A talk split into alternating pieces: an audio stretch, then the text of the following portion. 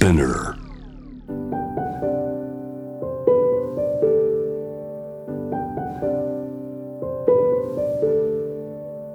福本敦子の聞くコスメ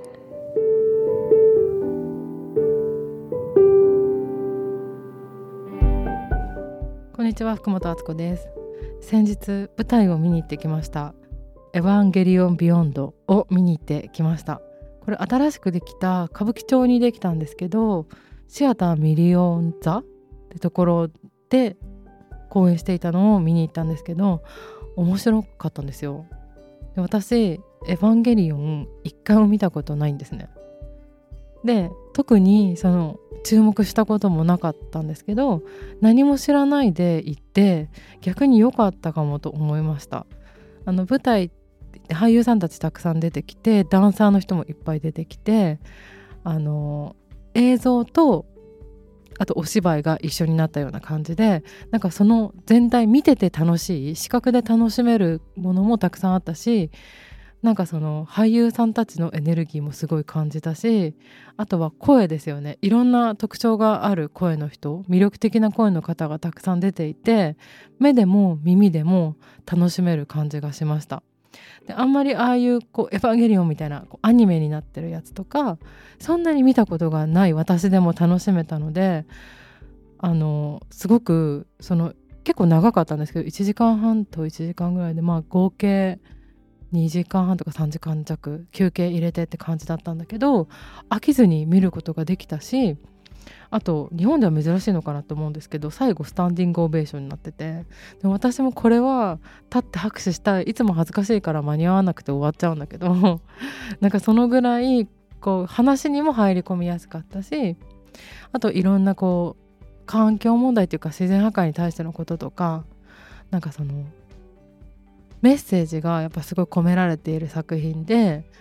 それが今の社会に通じるものがたくさんあってなんかそういう見方もできたし普通にあの俳優さんたちの動きとか演技を見てるのもパワーもらえて楽しかったしなんかねすごくいい時間でした。あとやっぱたくさんいろんな人が出てるからこう演技してる人もだけどまあこの小道具というか作った人とか会場とか人の力が結集していた感じですごく面白かったです。自分が行った時の回がその日の「エヴァンゲリオン」っていうのもなんかすごい面白い気がしました。私全然その「エヴァンゲリオン」自体に興味がなかったんですけど正直。あの作品見たらあなんかアニメちょっと見てみようかなみたいな。なんか物が壊れたり破壊されるシーンがある映画とかアニメを割と結構一切見ないんですね。なんかその受け取るものが大きかったりして。昔子供の時に「あの裸足の弦」っていう戦争の漫画がアニメかなあるんですけどそれを見てショック受けて2時間目から5時間目まで泣いたことがあるぐらいなんかそういうものに対して私繊細なところがやっぱあったから見ないようにしてたんですけど、まあ、それをそのシーンを超えてでもなんか伝えたいこととかがあるんじゃないかなっていうふうにその作品に対しては思いました。なんかその動きが舞台自体も動いたり俳優さんたちもこうちょっとピアノ線でつられるシーンがあったりとかなんかとにかく動きが速くて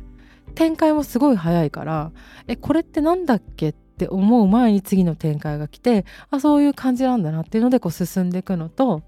あの舞台がじゃあここが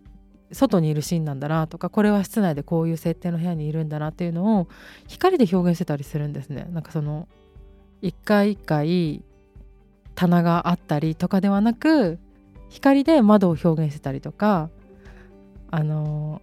映像で山の中に人が現れたとかなんかそういうのもなんかすごい面白かったです。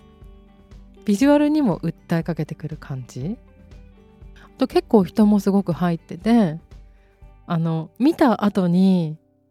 みんながその見てる間はすごくおとなしかったんですけど見た後にこうよかったよねみたいな気持ちが客席から出てきたのを感じれたのがすごい私は良かった。あのコンサートとか行ったら音楽とかライブって分かりやすくその時にどうだったかっていうのがこうフィードバックが返ってくると思うんですけどやっぱ話があるものとかだから全部終わってからどうだったよねってちょっとタイムがラグがあると思うんですね音楽よりか。なんかそれをこう最後にちょっと一体感みたいな感じになったのがすごい良かったし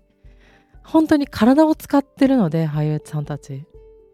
体を使うものって結構嘘がないからそういうのを見るのもすごい好き。あとその同じ場所に舞台と客席っていう風に距離があるんだけど、まあ、同じ空間にはいるじゃないですか。